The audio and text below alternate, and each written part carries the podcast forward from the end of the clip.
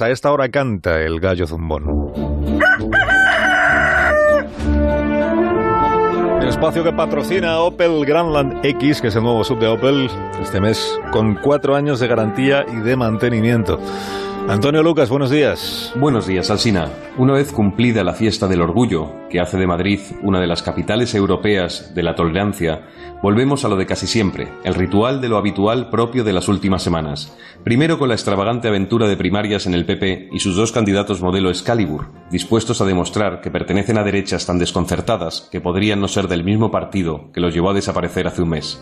Después está el chalaneo del independentismo y el baño a lo palomares de Torra y Artur Mas por una causa más legítima que la suya y que ellos mismos, el apoyo a la investigación contra la esclerosis múltiple.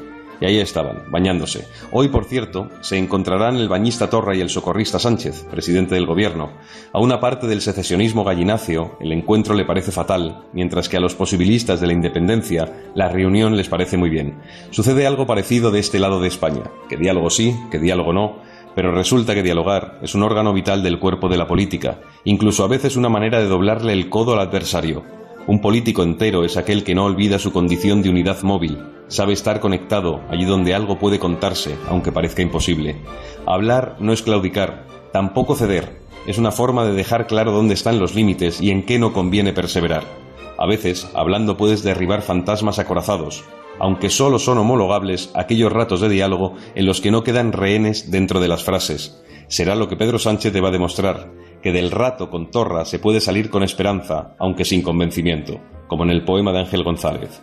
Cualquier otra opción será complicar las cosas ahora que el verano aprieta. Con valentía y audacia es posible que esto pueda parecerse al siglo XXI. De momento solo es lunes y hasta eso a cierta hora conviene consignarlo. Hasta la próxima. Hasta luego Antonio, que tengas buen día.